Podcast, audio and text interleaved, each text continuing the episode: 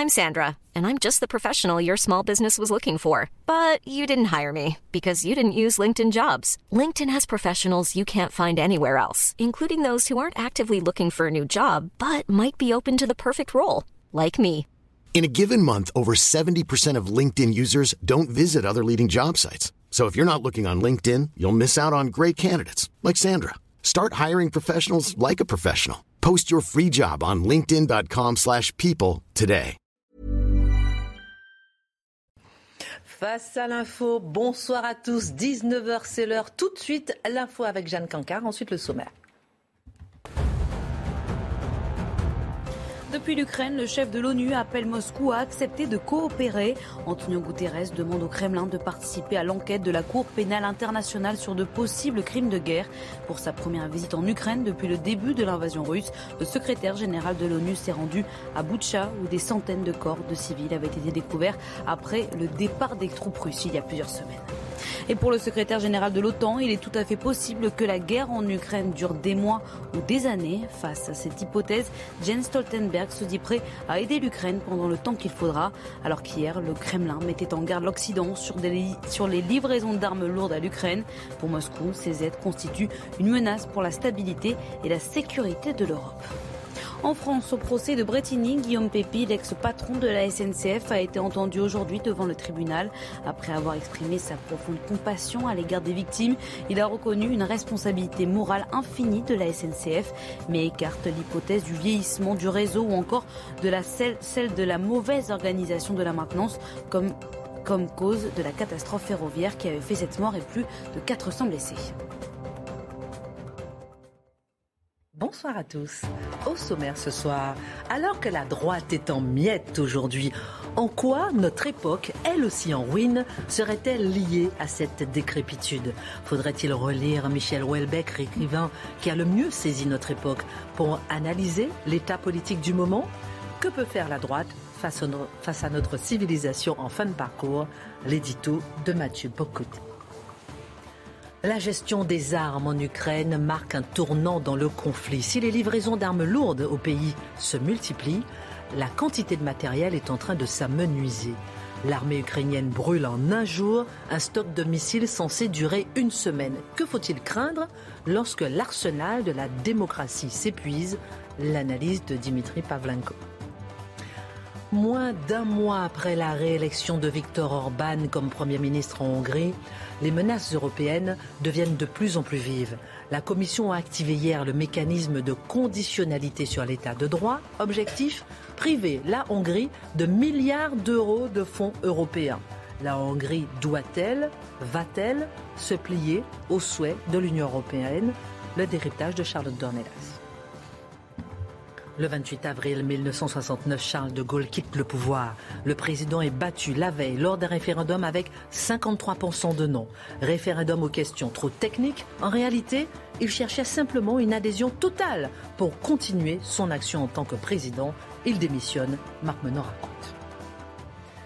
Alors que la crise de la représentativité frappe plus que jamais notre démocratie, Emmanuel Macron veut revoir les institutions et confier les clés de ce chantier à François Hollande à la tête d'une commission. En quoi une commission pourrait-elle vraiment entraîner un renouvellement institutionnel? L'édito de Mathieu Bocoté. Une heure pour s'envoler sur l'actualité. C'est parti.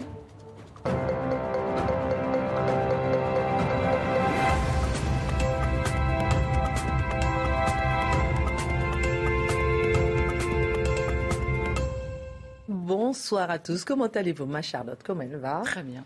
Marc? Oh bah écoutez, je suis à côté de Charlotte. Comment voudriez-vous que je me plaigne? Et à ma gauche, il y a vous. On m'a dit Je que- suis un être rayonnant, un être gâté. Calmez-vous, c'est pas la première Marc, on m'a dit que vous avez deux filles et que lorsqu'elle était petite, vous racontez tout le temps des histoires du capitaine. Charles, Ah, C'était qui celui-là que vous inventiez pour elle? Je vous raconterai un autre jour. Charlotte, j'ai une petite photo de vous quand vous aviez deux ans. Je vais pas la montrer, mais elle est exceptionnelle cette photo. Un jour, quand même, va falloir euh, nous expliquer Je vous comment. ramènerai mes dents de lait un jour aussi. Je veux pas vos dents, j'ai une photo de vous. Je veux une photo de vous aussi, mon Moi, je me prenais pour le général de Gaulle. Ah ouais Moi, je voulais être moto. euh, bon, chacun son truc. Vous voulez être Moto. Ah oui, d'accord. Intéressant. Allez, c'est parti. Et si la littérature nous permettait mieux de comprendre notre époque que tous les sociologues réunis? C'est la thèse avancée par Laurent Vauquier dans un texte qu'il consacre à Michel Houellebecq et qui est paru en mars dans la revue des Deux Mondes. Et c'est un exercice semblable que vous souhaitez vous livrer aujourd'hui, mon cher Mathieu. Oui, un texte donc de Laurent Vauquier, donc un politique, un homme qui, gère la concrétude du quotidien. C'est un texte, je le dis, tout à fait remarquable. C'est un texte, j'oserais même dire, sans, sans être flagorneur, d'écrivain. C'est-à-dire, il plonge dans l'œuvre de Welbeck, il comprend l'œuvre de Welbeck et non pas la manière de ces espèces de critiques universitaires compliquées, euh, soporifiques, ésotériques et capricieux. Non, il plonge dans l'œuvre de Welbeck convaincu d'une chose, les grands écrivains peuvent nous en dire davantage sur notre époque que tous les sociologues réunis. J'ai un doctorat en sociologie et je suis tout à fait d'accord avec lui. les grands écrivains sont capables de capter l'esprit d'un temps, sont capables de capter les passions qui commandent une époque, sont capables de capter l'idée de l'homme qui décrit une, euh, qui, qui, caractérise une époque, sont capables de, je dirais, de capter le, climat spirituel, le climat métaphysique, mais aussi le climat politique d'une époque. Et ce que nous dit... C'est ça qu'on veut comprendre. Ben, et ce que nous dit justement Vauquier, c'est qu'en plongeant chez Welbeck, on peut comprendre le grand malaise occidental contemporain. Alors, qu'est-ce qu'il nous dit fondamentalement? Il nous dit, Welbeck a compris une civilisation en fin de parcours, une civilisation épuisée, une civilisation dévitalisée, une civilisation qui mutile les âmes plutôt que de les grandir, une civilisation qui ne croit plus aux politiques, une civilisation qui a perdu le sens de la verticalité, une civilisation qui, en quelque sorte, s'est croyant s'émanciper, c'est en fait décharnée. Et aujourd'hui, elle arriverait au terme de cette existence décharnée, chercherait un sens à l'existence et ne le trouverait pas, et se perdrait donc de mille manières. Et l'œuvre de Welbeck, d'un livre à l'autre, je ne reviendrai pas sur chaque ouvrage évidemment, mais sur certains d'entre eux, l'œuvre de Welbeck est une exploration de notre avachissement existentiel, de notre perte de goût d'exister, pour le dire ainsi. Alors, quelques exemples. Par exemple, les livres comme Extension du domaine de la lutte, Les particules élémentaires et Plateforme, trois grands livres de Welbeck. Aussi, certains diraient la possibilité d'une île. Welbeck s'intéresse aux conséquences de la libération sexuelle. C'est assez intéressant, c'est-à-dire on nous avait dit chacun pourra faire exactement ce qu'il veut, émancipation, liberté, liberté, liberté. Vous allez nous dire pourquoi ça nous amène à la droite. Hein. Ah, vous allez voir pourquoi. vous allez voir pourquoi. Mais je vous donne tout de suite. Non, maintenant vous êtes d'écouter. Oui, oui. La libération sexuelle, ça m'intéresse. Je vous donne tout de suite la réponse. Une civilisation qui n'est pas capable de comprendre une crise, sa propre crise de civilisation est condamnée à disparaître. Et la droite, nous dit Vauquier, euh, il peut se donner cette mission. Mais avant d'arriver à la conclusion, je reviens sur l'exploration de l'œuvre. Donc un monde qui aurait finalement condamné l'individu à une forme d'abandon qui le priverait des liens essentiels, qui aurait condamné la sexualité à une forme de matérialisme abrutissant, extrême, qui fait en sorte que la possibilité de l'amour elle-même disparaîtrait. Des relations qui se renouvellent sur le mode de la consommation, des, des relations jetables, des relations sans substance. Résultat des courses, eh bien, c'est un monde finalement qui n'est plus capable d'inscrire l'homme dans la durée et dans les liens sociaux, les liens humains qui alimentent l'existence. Un monde, autrement dit, ensauvagé. On nous avait promis la libération, Welbeck fait le portrait d'un monde qui n'est pas libéré mais ensauvagé, qui n'est pas libéré mais qui est mutilé. Et il cherche à voir, c'est assez intéressant, d'un ouvrage à l'autre, de quelle manière l'homme occidental aujourd'hui cherche à se fuir lui-même, justement, pour ne plus, euh, pour ne plus supporter sa condition. Le tourisme sexuel dans un livre, la volonté d'avoir une forme de mutation anthropologique qui le libérerait du désir un jour, le libérerait de l'amour un jour. C'est assez intéressant en fait. Autrement dit, il dit l'être, l'homme occidental ne veut plus vivre, il veut simplement être sous fusion. Il n'est plus capable d'être citoyen. Il n'est plus capable d'être un homme. En fait, c'est une forme d'individu un peu larvaire. Voilà son destin. Mais il y a d'autres livres chez Welbeck. Il y a La carte et le territoire, un livre tout à fait génial qui s'intéresse, appelons ça, au destin euh, disneylandisé de l'Europe et particulièrement de la France. Voilà une civilisation autrefois puissante, qui a érigé des cathédrales, qui a érigé des châteaux, qui est partie à la conquête du monde et qui aujourd'hui n'aurait plus à offrir au monde que le décor de son ancienne puissance. Un monde, autrement dit, une civilisation qui aujourd'hui ne serait plus que le parc d'attractions universel pour touristes du monde entier, venant, prendre photo ici et là. Ah, tiens, une photo, ah, une photo là, avec tel ou tel monument venu du monde d'hier, mais qui ne serait plus capable de produire sa propre énergie de vie, qui ne serait plus capable de produire sa propre énergie de, création. Est-ce au hasard que dans cet ouvrage, Michel Houellebecq s'intéresse notamment à la question de l'euthanasie et voit comment notre civilisation reconnaît dans l'euthanasie presque une forme la plus légitime et la plus désirable qui soit, la possibilité de programmer soi-même sa propre extinction? Il y a évidemment Soumission, Soumission, grand ouvrage s'il en est un, qui raconte le, le fait que les Européens, finalement, et la France en particulier, dit-il, ne portent plus le désir d'être maître chez soi, d'être à soi-même son propre maître en son pays, et qui se trouvent mille raisons, finalement, pour se soumettre euh, à un islam conquérant, un islamisme conquérant, et qui plus encore considère que le véritable ennemi, ce n'est pas cet islamisme conquérant, ce sont plutôt ceux qui résistent à l'islamisation. Et il fait le portrait de ce désir de soumission chez les intellectuels. Il voit comment, finalement, une civilisation qui ne croit plus en rien, finalement, va trouver le moyen de se soumettre à un nouveau maître pour peu que le maître s'affirme clairement devant elle. On pourrait aussi parler de sérotonine, cette civilisation qui n'est plus capable de...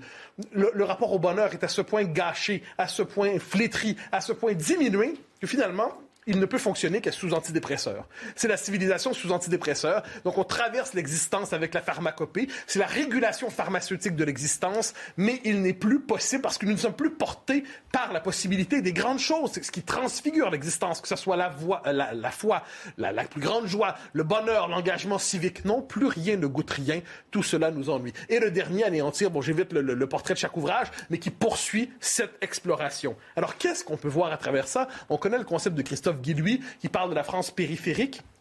Chez Michel Houellebecq, l'homme qu'on étudie, c'est le largué, c'est le raté de notre époque. Pas raté parce qu'il n'a aucune valeur en lui-même, parce qu'il n'est pas taillé pour les exigences de l'époque, parce qu'il n'est pas taillé pour le libéralisme sauvage, parce qu'il n'est pas taillé pour l'existence nomade. L'homme abandonné, l'homme sacrifié, l'homme mutilé, l'homme privé de transcendance, l'homme privé d'appartenance, l'homme abandonné, Michel Houellebecq l'explore et de ce point de vue, il nous fait un portrait qui n'est pas nécessairement, on va dire, euh, sous le signe de l'espoir, mais est-il vraiment sous le signe du désespoir? C'est à voir. Le monde de Welbeck, justement, est sans espoir. Est-ce que c'est pas étonnant qu'un politique finalement s'y retrouve? Alors, on peut se demander, Vauquier, normalement, son objectif, c'est de nous dire dans cinq ans, c'est moi, et puis je vais redresser la France, et je vais redresser l'Occident, et grâce à moi, le monde va aller mieux. Donc, on peut croire qu'un politique qui se mire dans l'œuvre de Michel Houellebecq nous confesse une part de son âme, c'est-à-dire, ben, tout est foutu, mais je m'agite pour la galerie parce que c'est mon métier. Eh bien non, Vauquier nous dit, plongeant dans l'œuvre de Houellebecq, je trouve néanmoins des raisons d'espérer. Ah. Je trouve des raisons d'espérer. Lesquelles?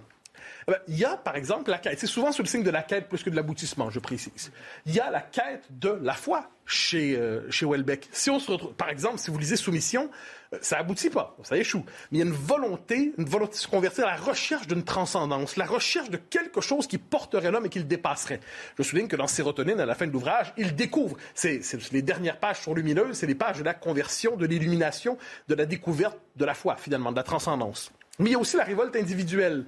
Devant ce qui est inacceptable, l'homme peut toujours se dresser et ne plus consentir au destin qu'on lui impose pour forger le sien. C'est la révolte contre l'inacceptable, c'est présent dans la carte et le territoire. Par l'amour, évidemment.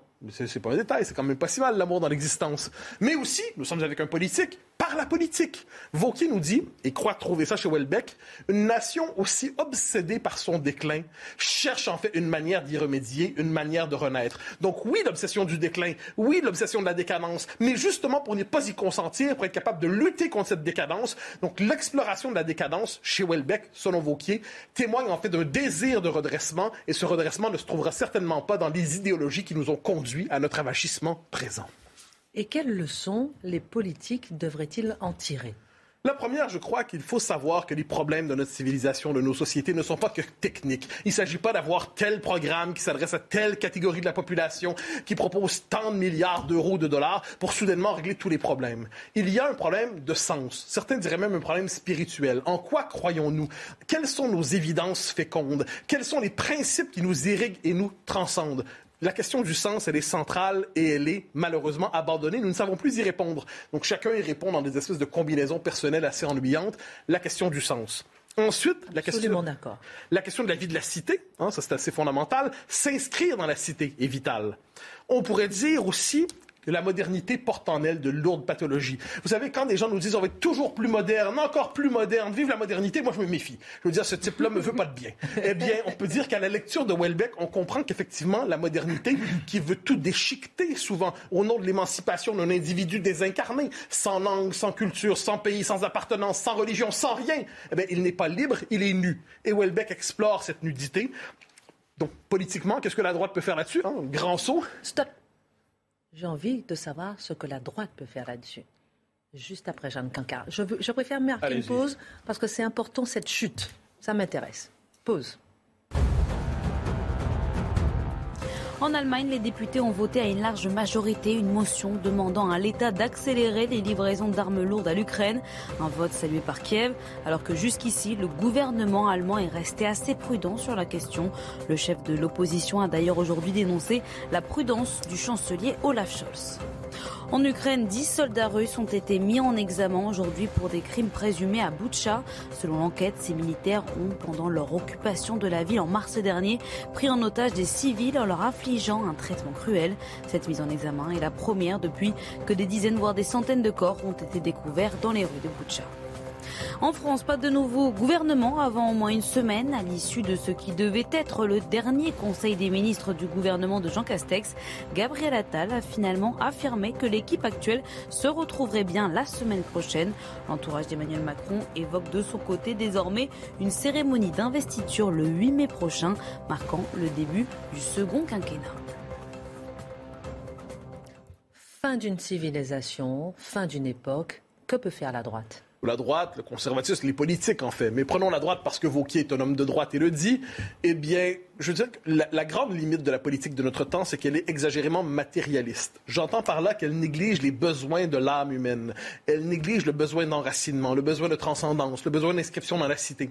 Donc la droite, pour le dire ainsi, mais ça pourrait être d'autres camps s'ils avaient un peu d'inspiration, c'est une politique de civilisation. Une politique qui ne se contente pas de penser pour les 5 ou 10 ou 15 prochaines années, mais qui veut réinscrire l'homme dans la cité, réinscrire l'homme dans les cadres civilisateurs, reconstruire les murs porteurs, comme dirait l'autre. Et de ce point de vue, si la droite décide d'être autre chose qu'une gauche au ralenti, qu'une gauche pâle, qu'une gauche comptable, si elle est capable de retrouver sa propre philosophie qui nous rappelle l'importance de la nature et de l'histoire et de la tradition et de l'enracinement, peut-être pourrait-elle servir à quelque chose. Merci beaucoup pour cette analyse de la société, de Welbeck, de la France, de la droite, de l'avenir presque. Merci beaucoup mon cher Mathieu Dimitri. Vous nous parlez, vous allez nous parler de la guerre en Ukraine. Et puis on le voit depuis quelques jours, de plus en plus de pays occidentaux assument de fournir des armes lourdes à l'Ukraine pour l'aider. Sinon à gagner la guerre, comme le disaient mm. euh, les Américains, en tout cas au moins à ne pas s'effondrer. C'est un tournant dans le conflit où on s'en rend compte, la quantité de matériel est en train de devenir déterminante. Vous l'aviez évoqué une fois à, peine. Très intéressant de s'arrêter pour comprendre à quel point. Non, mais c'est fou comment on se rend pas compte. Mais c'est vrai. Et pour rebondir sur ce que disait Mathieu, c'est-à-dire qu'il y a une question de, d'âme dans la guerre, à savoir qu'il y a la volonté de se battre et la volonté de l'emporter sur l'adversaire qui est déterminante. Et Lloyd Austin, le patron du Pentagone, le disait lundi. Mm. Les Ukrainiens peuvent gagner aussi parce qu'ils ont cette, ils ont cette rage, au ventre qu'on ne voit pas forcément chez les Russes qui pensaient peut-être être accueillis en libérateurs et c'est pas du tout ce qu'ils, ce qu'ils ont découvert. Mais il y a aussi une dimension qui est éminemment matérielle dans cette guerre. Dans cette guerre. Et rappelez-vous, début mars, je vous avais parlé, on avait évoqué euh, ce débat pour savoir si l'armée russe avait atteint son point culminant. Et le point culminant, c'est ce concept euh, de Clausewitz qui, qui, nous dit, en fait, le point culminant, c'est le moment où dans une guerre, une des deux forces qui s'affrontent euh, atteint le point où, en fait, ses, ses forces s'érodent au point qu'elle est obligée soit d'arrêter son avancée, si elle est l'attaquant, ou bien de elle est obligée de reculer si elle, si elle est le, le défenseur. Et eh ben l'affaire des livraisons d'armes à l'Ukraine, nous montre combien en fait cette affaire de point culminant est, dépend tout en fait de la masse, de la masse euh, militaire. Et par la masse, on entend évidemment la quantité d'hommes, bien sûr, mais aussi surtout de, matériel, tout ce que les deux belligérants euh, sont en capacité d'engager dans le conflit et surtout de renouveler, renouveler compte tenu de la quantité invraisemblable de matériel qui est détruit dans cette guerre. Je vais vous donner les chiffres dans un instant, vous, vous allez voir. Donc en fait, on a parlé beaucoup de la guerre de haute intensité au début du conflit.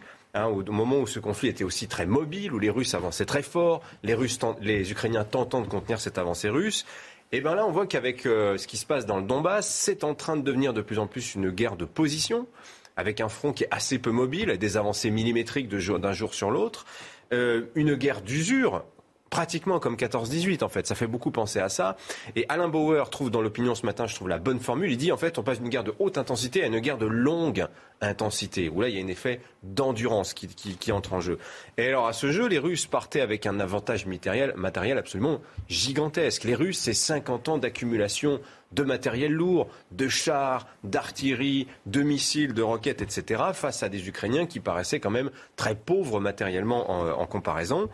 Seulement, ce que l'on voit, c'est qu'avec effectivement cette polémique sur les livraisons d'armes, peut-être que là, les courbes, à un moment, vont finir par se croiser, que les Ukrainiens vont finir par conquérir un avantage matériel qu'ils n'avaient pas au départ, du fait de ce soutien logistique énorme, de ce téléthon kaki euh, qui s'est mis en place pour aider les Ukrainiens, qui avoisine aujourd'hui 5 milliards de dollars. À titre de comparaison, le budget de la défense ukrainienne, annuellement, c'est de l'ordre de 4 milliards. Donc en deux mois, grâce aux Américains, et pas seulement, mais c'est plus qu'un an de budget militaire qui a été injecté dans la défense ukrainienne. Qu'est-ce que l'on sait de l'ampleur des destructions de part et d'autre? Alors du côté des Russes, on a assez peu de chiffres, notamment du côté des morts. Le chiffre officiel des morts en Ukraine, il date du début du mois et c'était 1500 morts. Or là, je vais vous donner les chiffres du Pentagone, qui sont sans doute peut-être un peu gonflés, mais peut-être sans doute plus proches de la réalité que ce que nous disent euh, les Russes. Donc selon les Américains, les Russes ont perdu dans la bataille là à peu près 25% des forces qu'ils ont engagées dans la bataille en Ukraine. Et les forces qu'ils ont engagées en Ukraine, c'est à peu près la moitié de la force militaire totale des Russes. Donc c'est pour vous dire quand même à quel point ça va vite. Donc sur 170 000 hommes engagés côté russe, il y aurait un peu plus de 20 000 morts. C'est beaucoup même pour les Russes, hein, qui sont pas réputés être très économes en vie humaine.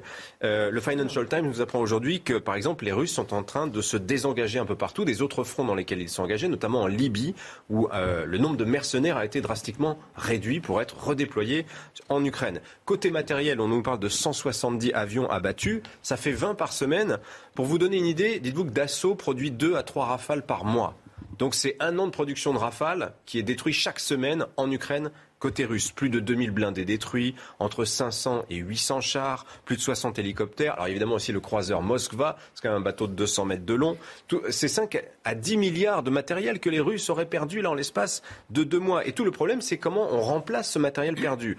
Or là, ce que l'on sait, c'est la question de l'arrière en fait, de l'industrie militaire russe.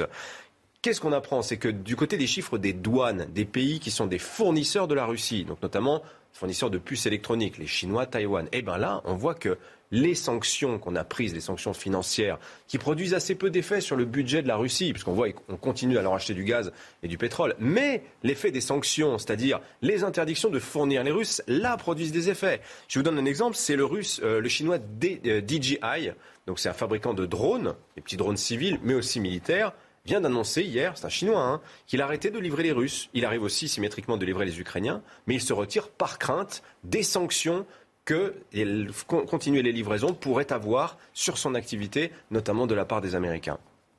Alors côté ukrainien maintenant, est-ce qu'il n'y a pas aussi des signes de pénurie de matériel ou des inquiétudes pour les livraisons promises par les Occidentaux Alors oui, en effet. Alors cet après-midi, Joe Biden a annoncé quelque chose d'absolument incroyable. Il a dit je souhaite débloquer 33 milliards de dollars pour les, pour les Ukrainiens. Je vous remets en tête le chiffre de 4 milliards du budget de la défense ukrainienne habituelle, 33 hein. milliards, dont 20 milliards pour livrer des armes.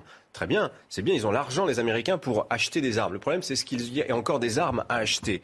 Et alors là, par exemple, on sait que euh, c'est un rapport récent du Pentagone qui, euh, qui alertait l'armée américaine sur une possible pénurie, par exemple, de missiles anti-chars Javelin. Vous savez, c'est ces fameux missiles qu'on a beaucoup vus à la télévision hein, qui permettent de détruire facilement un char. Les Américains en ont livré plus de 2000 aux Ukrainiens alors qu'ils en produisent 1000 par an. C'est-à-dire qu'à ce rythme, les Américains pourraient se retrouver eux-mêmes en pénurie. Pareil avec les missiles Stinger qui étaient qui, ont fait la, gloire des Moudjahidines euh, contre les Russes en Afghanistan dans les années 80, qui ont beaucoup servi notamment à détruire des hélicoptères, mais aussi des, chars d'assaut. Donc on voit en fait que, y compris du côté des Occidentaux, va se poser un moment la question de la capacité à continuer à fournir l'armée ukrainienne. Je vous disais par exemple les canons César que la France fournit, c'est un prélèvement de 12 canons sur un, total de 76, donc c'est déjà beaucoup. Donc on voit qu'en fait, des deux côtés, il y a la question de l'épuisement matériel qui va finir par se poser tant du côté des Russes que des Ukrainiens. Une minute et une question. Hmm. Quelles conséquences sur l'évolution du conflit? Alors d'abord, le renflouement à jet continu des Ukrainiens, évidemment, prolonge le conflit.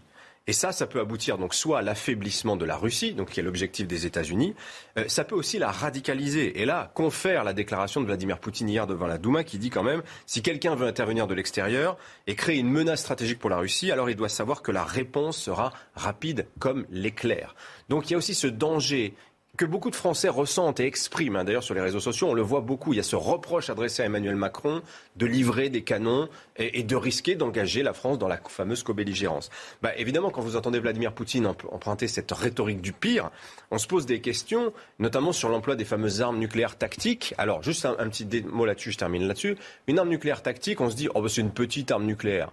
Oui, c'est la capacité destructrice de la bombe d'Hiroshima quand même. C'est pour vous donner une idée. Ça peut détruire une ville comme Paris en une seule frappe.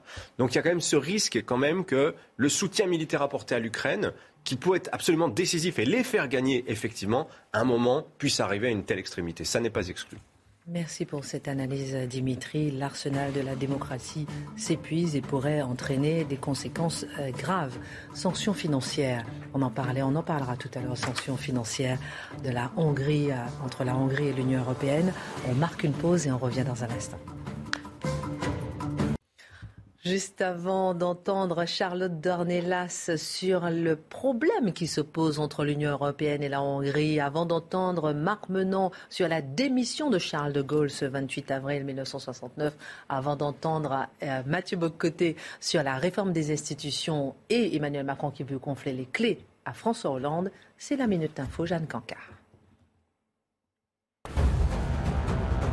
Depuis l'Ukraine, Antonio Guterres reconnaît que le Conseil de sécurité de l'ONU a échoué à empêcher la guerre en Ukraine et à y mettre fin. Le chef de l'ONU est depuis hier en visite en Ukraine, une première depuis le début de l'invasion russe. Antonio Guterres, qui a aussi appelé aujourd'hui Moscou à accepter de coopérer en participant à l'enquête de la Cour pénale internationale sur de possibles crimes de guerre. En France, alors que Marine Le Pen se retire quelques jours du devant de la scène après sa défaite à la présidentielle, Jordan Bardella, lui, est sur le terrain. Le président par intérim du Rassemblement national s'est rendu à Fréjus pour lancer la campagne des législatives. À Paris, la police municipale en guerre contre le bruit, qu'il soit causé par la circulation routière, par les chantiers ou bien par les terrasses bondées. La municipalité affiche l'objectif de réduire de 37% la pollution sonore d'ici à 2026. Et aujourd'hui, à l'occasion de la journée internationale anti-bruit, plus de 200 opérations sont organisées tout au long de la journée. Comment peut-on qualifier le chef de l'État de bâtard? Emmanuel Macron a été qualifié de bâtard par qui? Par François Ruffin, député de la France insoumise. On en parlera dans un instant. Comment est-ce possible? On fera un tour de table avec vous. Juste avant, moins d'un mois avant la réélection surprise mais largement victorieuse de Viktor Orban, la Commission européenne vient de lancer une procédure contre la Hongrie euh, qui pourrait conduire à une suspension des fonds européens on finit par se perdre un petit peu et on aimerait comprendre clairement de quoi il s'agit. C'est vrai qu'on finit par se perdre parce qu'on entend parler de l'affrontement entre l'Union européenne et la Hongrie très régulièrement. Et on se demande à chaque fois, mais soit il y a 8000 procédures qui sont prévues, soit c'est toujours la même, qu'est-ce qui se passe? Voilà, le contexte, en effet, vous l'avez rappelé, Viktor Orban vient d'être réélu. Donc c'est à la suite des élections que cette procédure est lancée. Et par ailleurs, il y a un contexte aussi géopolitique lié à la guerre en Ukraine, où il y a un affrontement entre euh, le, la Hongrie, enfin le gouvernement hongrois et le gouvernement polonais sur cette question. La Pologne reprochant beaucoup à la Hongrie de ne pas être euh, anti-russe euh, comme, comme elle, elle l'est. Or, l'affrontement est, important parce que cet affrontement marque aussi le leadership, on va dire, parmi les pays de Visegrad. Donc il y a, une sorte de plébiscite à l'intérieur de son pays et euh, de, comment d'affaiblissement, on va dire, dans euh, la partie est de l'Union européenne. Donc, dans ce contexte-là, en effet, euh, l'Union européenne, en, en l'occurrence, c'est pas l'Union européenne, c'est la Commission européenne.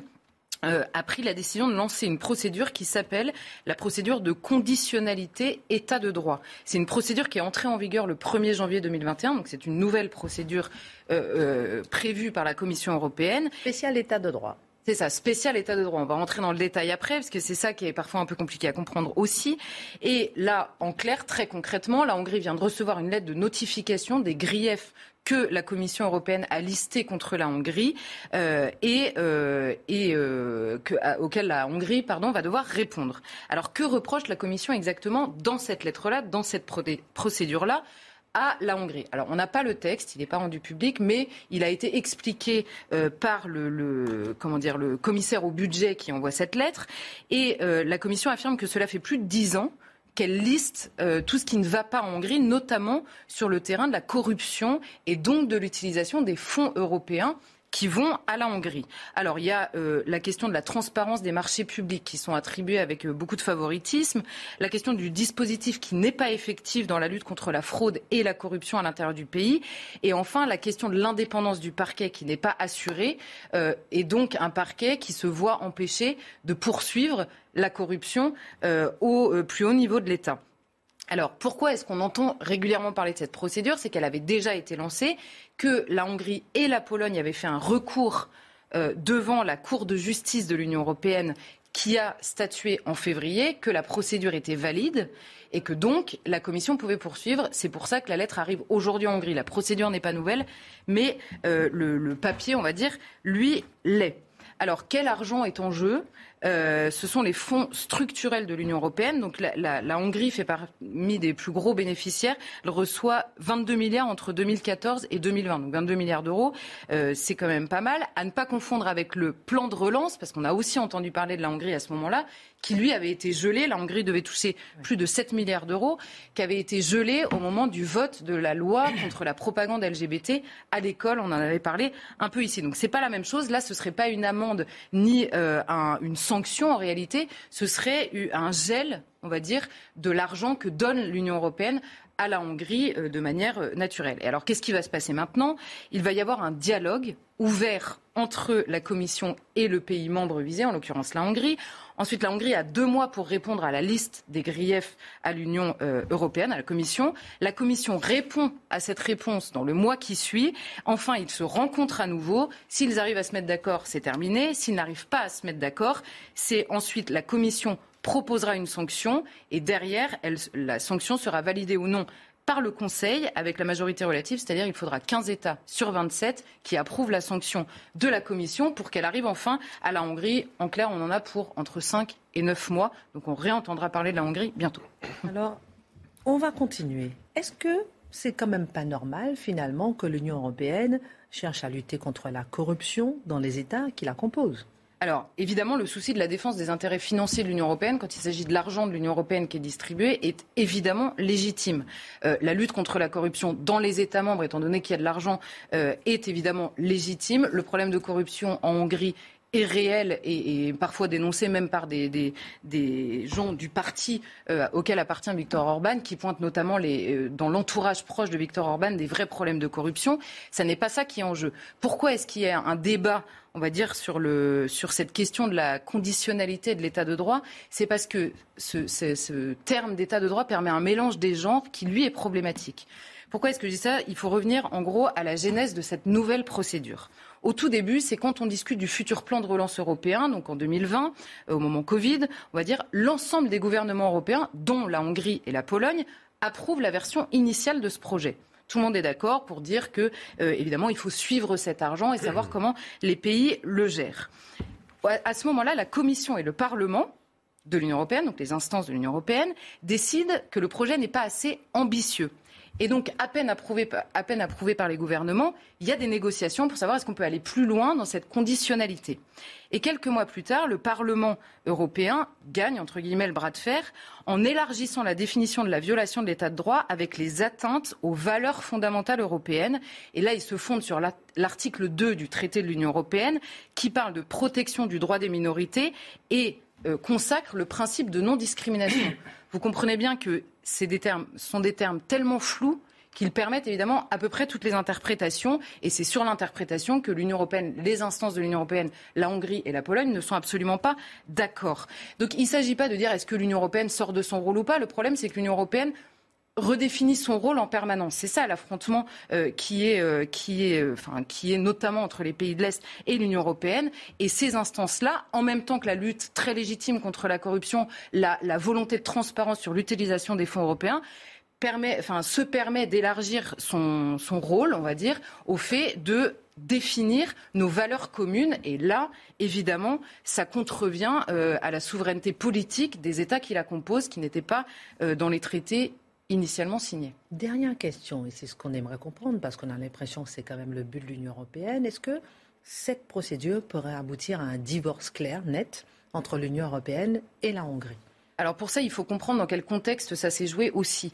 Euh, j'ai commencé en disant euh, euh, les élections viennent de se passer et il y avait deux intérêts au moment de ces élections, deux intérêts assez partagés, on va dire. D'un côté, l'Union européenne se permet une surenchère justement sur le terrain des valeurs et le terrain idéologique contre la Hongrie parce qu'elle veut consacrer, notamment auprès des opinions plus occidentale de l'Europe. Elle veut consacrer son progressisme confessé et affiché en permanence.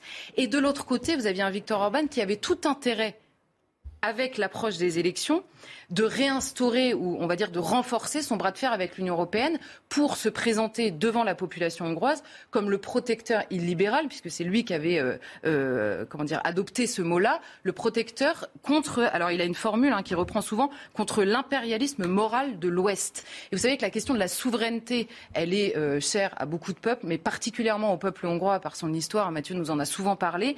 Et donc il s'est posé comme le défenseur contre l'Union européenne sur le terrain moral. Il avait choisi son terrain, celui des valeurs. Ça tombe bien, l'Union européenne adore ce terrain-là. Donc les deux avaient assez intérêt à, poser cet affrontement et à faire de la surenchère sur, cet affrontement. Maintenant, sur la question de la corruption, il va bien falloir que euh, euh, Viktor Orban se penche sur le sujet. Pourquoi? Parce que les fonds européens aujourd'hui, c'est 3% du PIB de la Hongrie. Il ne peut évidemment pas s'en passer.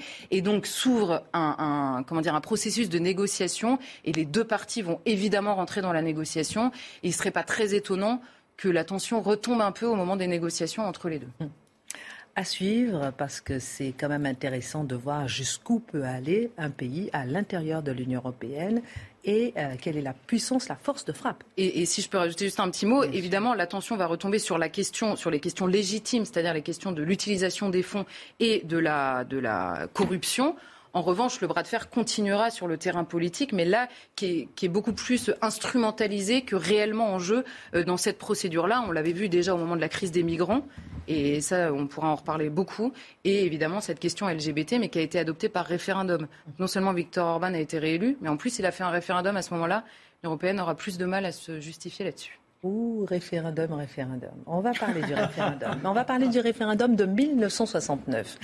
Euh, le 28 avril 1969, Charles de Gaulle quitte le pouvoir. Ce n'est pas rien. Hein. Le président, il est battu la veille lors des référendums avec 53% de non. Référendum aux questions trop techniques. En réalité, il cherchait simplement une adhésion totale pour continuer son mission en tant que président. Pas d'adhésion, je démissionne. En catimini presque clandestinement à 11 minutes après minuit, le 28 avril, tombe à l'AFP un dépêche, un petit communiqué envoyé par le secrétaire général de l'Élysée, Bernard Tricot. Je lis.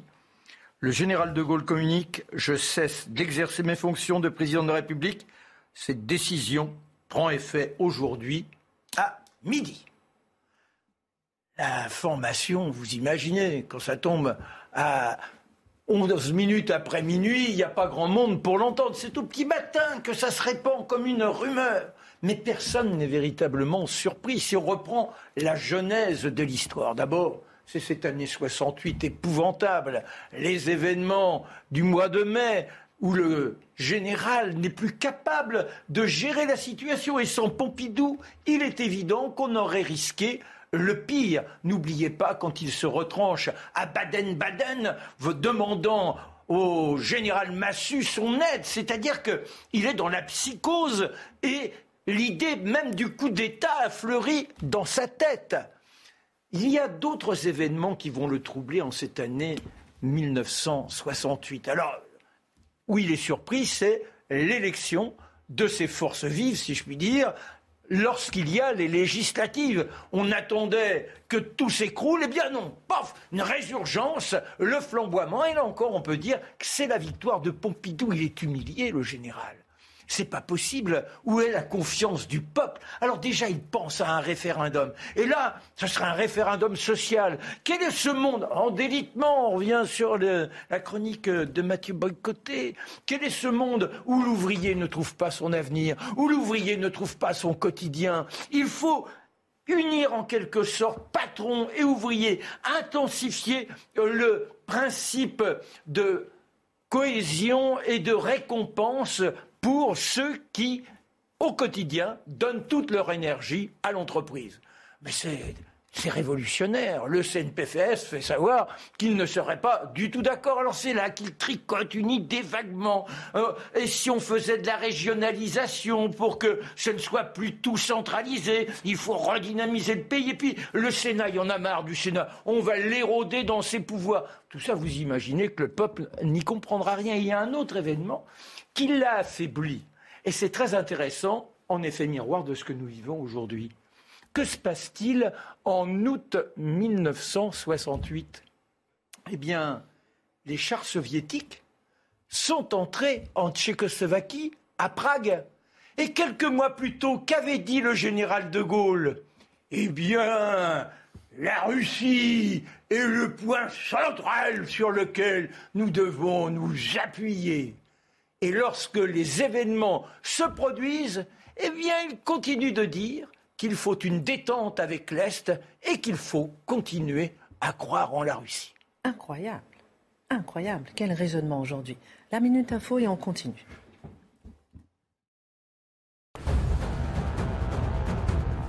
Les suites du scandale Orpea, après une enquête administrative, c'est une enquête judiciaire qui a été ouverte à Nanterre. Cela fait suite au signalement de l'État sur les dysfonctionnements dans ce groupe privé. Orpea, gestionnaire d'EHPAD, est soupçonné de maltraitance institutionnelle et de détournement de fonds publics. L'enquête porte notamment sur les plaintes de particuliers qui se comptent par dizaines et qui n'ont pas encore toutes été étudiées.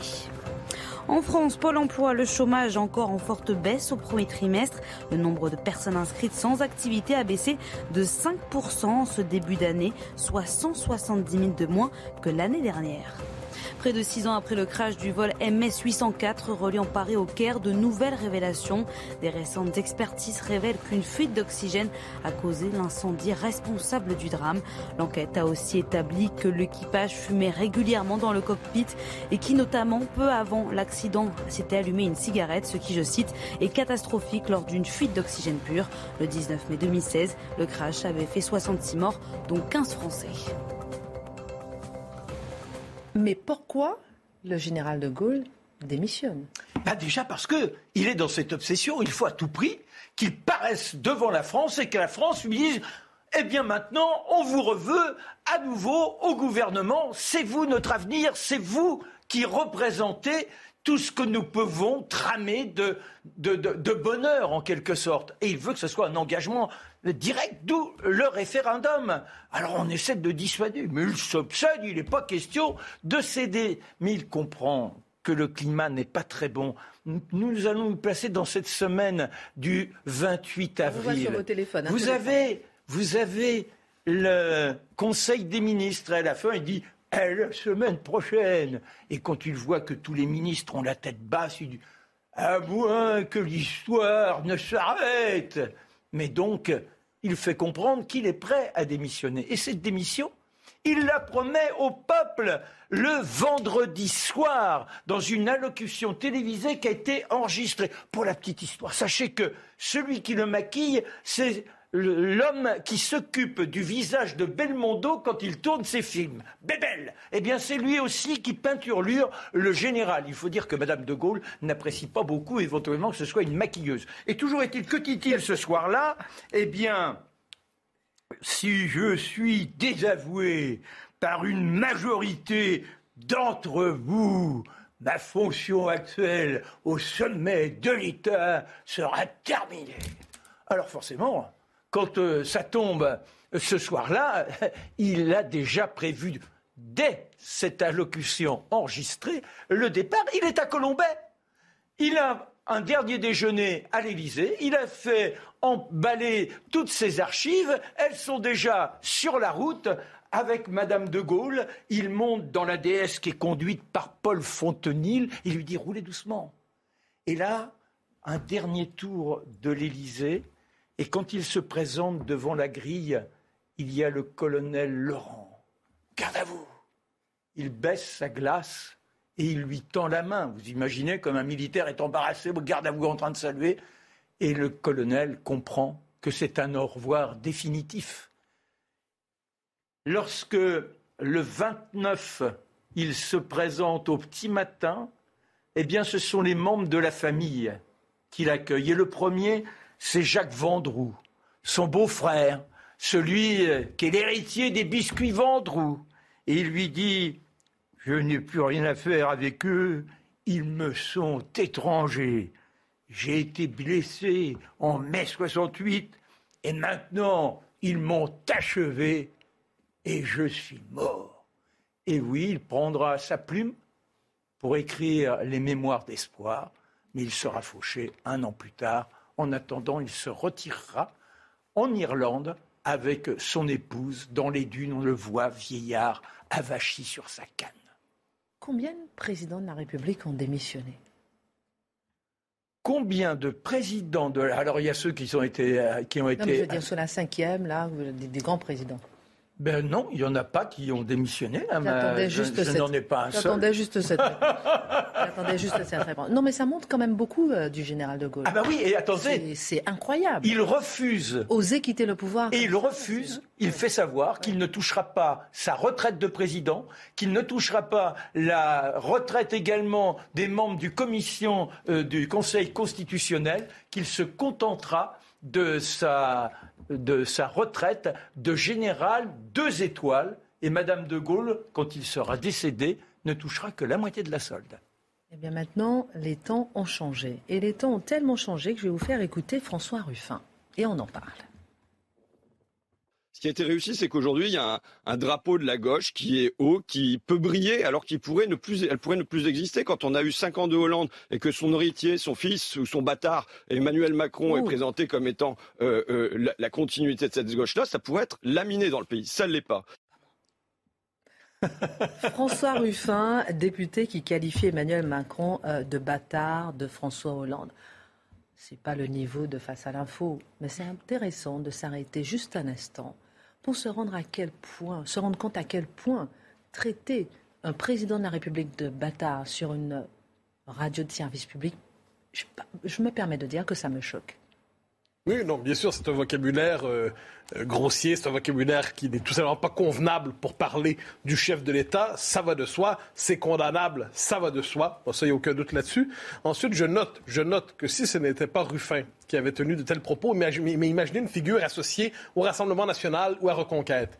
Alors là, franchement, on en aurait pour des jours et des jours et des semaines d'indignation. Là, ça va vite passer. On considère que c'est l'excès d'un homme au grand cœur, c'est l'excès d'un homme qui dénonce le pouvoir. Dans les faits, dans les faits, euh, si ce n'était pas lui, j'ai l'impression qu'on aurait une tornade. Là, on a un petit vent.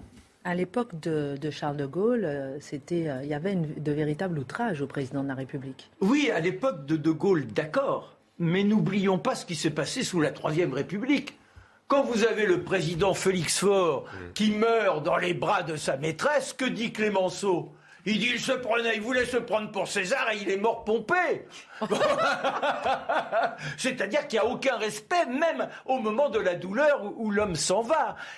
Les injures fusent à l'Assemblée. Il y a même des duels. N'oubliez pas Gaston de Fer. Mais, mais non, mais mais si, c'est-à-dire qu'on était... Là, un bâtard. Ben, un bâtard, là... Et, ça manque d'esprit. Ça manque d'esprit. Non, mais ça, non, mais pardon, je suis d'accord avec vous. Excusez-moi, c'est un député de la République qui nous représente à l'Assemblée nationale. C'est une question que je pose. Oui, hein, mais et quand le président dit j'emmerde ceux qui veulent pas être vaccinés, est-ce que c'est d'une grande dignité? Voilà. Victoire par chaos de Marc, là. non, mais en plus, en plus, honnêtement, sans vouloir me faire l'avocat du diable, mais, non, non, mais euh, honnêtement, la manière dont il le dit, il dit le fils de François Hollande et il rajoute le bâtard. Alors oui, évidemment, pour, en fait, le, bâtard a une, très forte charge péjorative dans notre oreille. il y a le fond et la forme. Non, mais c'est ça.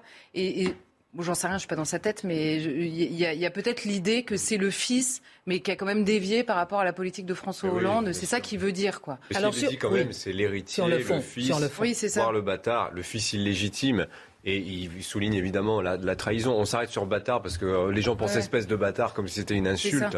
Mais moi, je revois ce que dire. Pardon, mais après, moi, je, je, dirais une chose, c'est que euh, on retient ça, la déclaration de François Ruffin à propos de la France insoumise Mais euh, parlons de ce qui peut-être est le vrai scandale. C'est-à-dire que quand on voit par exemple la possible investiture de Taha euh, condamné au mois de septembre pour euh, injure à caractère racial à l'adresse de Linda Kebab, par ces mêmes insoumis qui en décembre se battaient pour tenter de faire interdire tous ceux qui ont été condamnés pour injure à la haine raciale à l'élection présidentielle en visant spécifiquement le cas Éric Zemmour. Donc voilà, ça c'est des vrais sujets politiques et ça on n'en parle pas au profit de polémiques pas très intéressantes autour de l'emploi d'un mot bâtard qui en plus effectivement, je suis d'accord avec Charlotte, bah, politiquement c'est défendable d'employer le mm. terme bâtard dans ces circonstances-là quand on veut attaquer la figure du président de la République ou plus spécifiquement Emmanuel Macron en tant qu'incarnation politique. Mais après chacun. Les chroniqueurs ont tourné France Insoumise.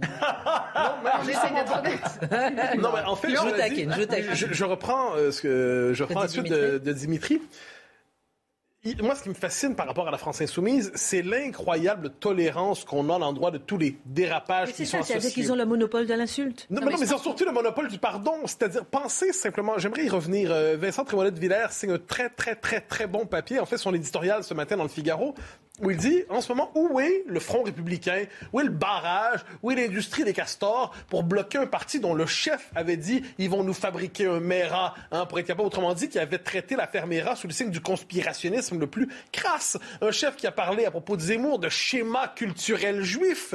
Un, un moment donné, qui avait les liens que l'on sait avec Jérémy Corbyn. Alors, il y a quelque chose là-dedans, quand ça vient de la France insoumise, c'est toujours transformé en anecdote, c'est un événement insignifiant. Et, moi, ce qui m'exaspère, bon, t'as Bouaf, qui s'est promené avec Marine euh, Le Pen sur un pic. moi, je veux pas caractériser M. Bouaf, je veux simplement dire que se promener avec la, la tête d'une femme politique sur une pique comme ça, on pourrait croire que c'est violent symboliquement. Eh ben non. Mais imaginez, imaginez si sur la pique, il y avait une, tête politique de gauche et que c'était porté par un militant du RN. Oh là là là là là là, il y aurait une marche pour la République. Non, mais c'est une très bonne conclusion de Mathieu. C'est-à-dire, c'est vrai que le, mot bâtard dans tout ça est bien, est bien ridicule sur le fond et qu'on devrait surtout se souvenir de toutes ces attitudes irrespectueuses et, je dirais délétères des propos constamment prononcés, mitraillés par la France insoumise. En tout cas, François Ruffin explique euh, que si euh, la France insoumise ne gagne pas, ils seront dans la rue. Et puis à propos de cette formule, ah. Jean-Luc Mélenchon a dit que c'est une bonne formule. Un dernier mot, un dernier mot. On a hier euh, Clémentine Autain qui explique, bon, si on gagne au, à la présidentielle, eh bien on gagne. Si on gagne aux législatives, on gagne. Mais si on perd, eh bien c'est pas grave, on va descendre dans la rue. Mais à quel moment ces gens-là acceptent le résultat des élections? Dire, quand on perd les élections. C'est la démocratie. Ben, théoriquement, globalement, on vote pas pour rien. Mais ce qu'on comprend, c'est qu'ils sont à ce point portés par une forme de révélation, c'est-à-dire la révélation révolutionnaire. Donc, si le résultat des, euh, des élections n'allait pas à leur avantage, les élections sont mauvaises et le peuple dans la rue, guidé par les insoumis, se soulèvera. Alors, on est devant des gens qui ont un rapport trouble à la démocratie. Oui, Pardon. Oui, je dire que pendant la manifestation conditionnée au résultat des élections, ça, on peut se poser la question est-ce que c'est démocratique? C'est une, menace. une menace. C'est un diagnostic euh, souvent fait depuis une semaine. La Ve République serait en fin de parcours. On en parle régulièrement. Elle connaîtrait donc une crise institutionnelle et elle devrait se transformer pour renouer avec le peuple et l'idéal démocratique. Et l'Obs nous apprenait qu'Emmanuel Macron pensait confier à François Hollande la présidence d'une commission transpartisane sur cette question. Que comprendre? Alors, c'est une commission confiée à François Hollande pour réparer les institutions. Je devine les points d'interrogation qui se multiplient dans l'esprit de nos téléspectateurs. Ce qui est central d'abord et avant tout, puis on verra que c'est légitime, mais ce qui est central d'abord et avant tout, je crois, c'est le retour de la question des institutions dans un pays qui croyait avoir trouvé une solution définitive à la question des institutions la Ve République. Pourquoi la Ve République est à ce point sacralisée? C'est parce que c'est la République qui a permis de, résoudre définitivement le problème institutionnel dans un pays qui tâtonnait depuis la Révolution pour trouver un régime adéquat. La Ve République a restauré la monarchie sous forme républicaine et de ce point de vue, elle synthétisait l'histoire de France, elle la coagulait et là, ce qu'on constate aujourd'hui, c'est que même la, la Ve République, la Ve République sacrée, même aujourd'hui, peine à jouer son rôle, donc à porter la volonté populaire, à traduire les préférences populaires, à incarner les désirs du peuple, et on la sent flageolante, on la sent fragile par toute une série d'indices, de symptômes. Donc, l'idée qu'il faille prendre au sérieux les institutions, c'est nouveau. on croyait que la question était réglée, elle ressurgit. Donc, la question est de savoir de quelle manière, quels sont les problèmes auxquels il faut répondre? J'en indique quelques-uns, euh, pigés ici et là dans plusieurs, euh, pas simplement les doléances d'un groupe ou d'un autre, j'en évoque plusieurs. Bon, d'abord en tout, le système électoral qui entrave l'émergence des forces politiques nouvelles, la question des parrainages dont on a beaucoup parlé ces derniers temps. Le mode de scrutin, la question de la proportionnelle. Comment se fait-il qu'on ait des forces politiques qui sont considérables, la France insoumise par exemple, le Rassemblement national de l'autre, et qui ont une représentation parlementaire diminuée, presque inexistante quelquefois? Donc ce mode de scrutin qui condamne à l'inexistence parlementaire des forces politiques significatives cause problème quand vient le temps de représenter la volonté populaire. Certains disent un des problèmes, c'est un régime qui s'est présidentialisé à l'excès, c'est-à-dire qu'il concentre tous les pouvoirs dans l'exécutif et dans l'exécutif qui les concentre dans la figure présidentielle. Et pour certains, on arriverait à un moment où la, la respiration démocratique qui devrait venir par l'Assemblée est de plus en plus fragilisée, d'autant qu'on a quelquefois des assemblées avec des députés godillots pour reprendre une formule classique. J'ajoute d'autres problèmes qui se, des, des, doléances, des critiques qui circulent dans la vie publique. Lorsqu'on va parler, par exemple, de la, la confiscation, du pouvoir par les tribunaux ou par l'Europe, c'est une question qui est sérieuse. C'est pas, ça sera pas au cœur de cette commission, mais c'est une vraie question. Si on veut parler des institutions, le pouvoir des tribunaux, le pouvoir des juges, le pouvoir de l'Europe, on pourrait même ajouter, à la lumière d'une tribune de David Lisnard ce matin dans le Figaro ou d'un entretien, pardonnez-moi, la question de la surbureaucratisation d'un pays. Quand l'administration se substitue aux politiques dans un pays, dans quelle mesure sommes-nous encore dans un régime démocratique? Alors, on crie beaucoup effectivement sur les institutions, mais quelle solution? On en parle après la Minute Info. Joe Biden annonce vouloir renforcer l'aide militaire à l'Ukraine et la pression sur Moscou. Pour ça, le président américain propose de liquider les avoirs d'oligarques russes pour compenser les dégâts subis par l'Ukraine. Dans le même temps, Joe Biden demande au Congrès une vaste rallonge budgétaire pour livrer toujours plus d'armes à l'Ukraine. Depuis le début de l'invasion russe, les États-Unis ont déjà fourni plus de 3 milliards de dollars d'armement aux forces ukrainiennes. Pour le secrétaire général de l'OTAN, il est tout à fait possible que la guerre en Ukraine dure des mois ou des années. Face à cette hypothèse, Jens Stoltenberg se dit prêt à aider le pays pendant le temps qu'il faudra, alors qu'hier, le Kremlin mettait en garde, mettait en garde l'Occident sur les livraisons d'armes lourdes à l'Ukraine. Pour Moscou, ces aides constituent une menace pour la stabilité et la sécurité de l'Europe. En France, au procès de Bretigny, Guillaume Pépi, l'ex-patron de la SNCF, a été entendu aujourd'hui devant le tribunal. Après avoir exprimé sa profonde compassion à l'égard des victimes, il a reconnu une responsabilité morale infinie de la SNCF, mais écarte l'hypothèse du vieillissement du réseau ou encore celle d'une mauvaise maintenance comme cause de la catastrophe ferroviaire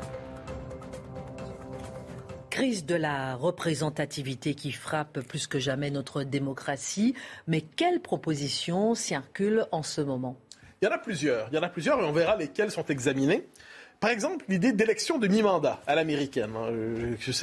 trop souvent, j'ai l'impression la France se dit que si elle n'est pas américaine, elle est en retard sur, euh, son destin. Donc l'élection de mi-mandat, les midterms à l'américaine, qu'il faudrait importer en France pour être capable de donner un rythme différent à la vie de l'Assemblée nationale et celle de la, de la présidence. Bon, on comprend. La proportionnelle, évidemment. La proportionnelle, mais dans quelle portée, euh, de quelle manière, comment euh, Une proportionnelle partielle, une proportionnelle intégrale, mais c'est une proposition qui circule. Mais euh, et le risque, évidemment, c'est le fractionnement exagéré de la vie politique. Donc, quel est le principe d'équilibre à travers tout ça? Le septennat non renouvelable. Il y a une nostalgie du septennat aujourd'hui. Donc là, les gens se disent, bon, on va revenir au septennat. Mais, mais, mais, mais, est-ce que c'est pas trop long? Donc, non renouvelable. L'avantage du septennat non renouvelable, c'est évidemment que ça donne une liberté au pouvoir de faire ses réformes puisqu'il n'est pas dans la quête de la réélection. Le désavantage de ça, c'est qu'il se, il se croira tout permis parce qu'il n'est pas dans la quête de réélection. Donc, il y a quand même un principe d'équilibre encore Moi, je pense que si on parle de septennat, ça ouvre aussi la possibilité de faire un troisième mandat sans le dire. Ah, bah oui, bien sûr, bien sûr. Ensuite, euh, Emmanuel Macron, pendant la présidentielle, parlait de consultation permanente. Donc, ça, dans les faits, ça réfère au mécanisme de la démocratie participative. Donc, permettre aux organisations de la société civile de participer à une forme de délibération permanente entre les élections. Mais ce qu'on sait, c'est que la société civile ne représente pas toujours les préférences populaires. Loin de là, que des syndicats aux groupes associatifs, aux groupes communautaires et ainsi de suite, dans quelle mesure représente-t-il vraiment la population? Ou représente pas une forme d'étage intermédiaire tout aussi non représentatif quelquefois que les partis? C'est un problème, certainement. Pour certains, c'est la décentralisation, ce vieux fantasme qui est peut-être une réalité, c'est-à-dire ramener le pouvoir toujours plus près des gens, mais au même moment, plusieurs souhaitent le porter plus haut vers Bruxelles aussi. Donc une forme de tout vers Bruxelles, tout vers les régions, et finalement, en France, plus grand-chose. Et dernier point, je l'ai évoqué, la question de la démocratie européenne, la question des institutions. Comment démocratiser le cadre qui, aujourd'hui, régule et encadre la démocratie française, c'est-à-dire l'Europe. Donc, ce sont des propositions, il y en a plusieurs, il y en aura plusieurs. Je note qu'il s'agit d'une commission transpartisane. Donc, est-ce qu'on poussera le transpartisan jusqu'à intégrer les extrêmes et autres infréquentables qui menacent la République? Ce serait intéressant de voir comment tous ces gens-là pourront se parler. Dernière question. Une telle commission, donc, qui serait confiée à François Hollande, pourrait-elle vraiment entraîner un renouvellement institutionnel essentiel? Alors, que la question des institutions se pose aujourd'hui est, est, véritable. C'est-à-dire, c'est une vraie question. Est-ce que c'est la question des institutions seulement qui représente aujourd'hui cette crise démocratique que plusieurs ressentent en France? Est-ce que c'est pas aussi le fait que certains partis sont considérés comme fondamentalement pardon, Excusez-moi. on, fait, on marque une pause parce qu'on vous entend, pardon. On termine juste l'émission, on vous entend. Ça fait beaucoup de bruit. Donc, excusez-moi, on reprend. Ah oui, ben, dernier mot. Donc, tout simplement, est-ce que le véritable problème, il est institutionnel ou c'est pas un problème de culture politique? De culture politique, c'est-à-dire certains partis qui représentent des millions de Français ne sont tout simplement pas considérés comme légitimes? Est-ce qu'il n'y a pas la question de l'effet de caste, c'est-à-dire cette idée que, oh, on l'a vu dans les médias au moment du deuxième tour, toute une élite pense de la même manière et considère que la simple expression d'un désaccord est une forme de dissidence inacceptable? La question de l'oligarchie, finalement, la question du rapport à la démocratie référendaire, peut-être. Pourquoi un tel scandale quand on dit qu'on va faire un appel au peuple? Euh, Qu'est-ce que ça nous dit sur l'état de la démocratie, cette peur du peuple? Donc gardons tout cela à l'esprit lorsqu'on pose la question des institutions.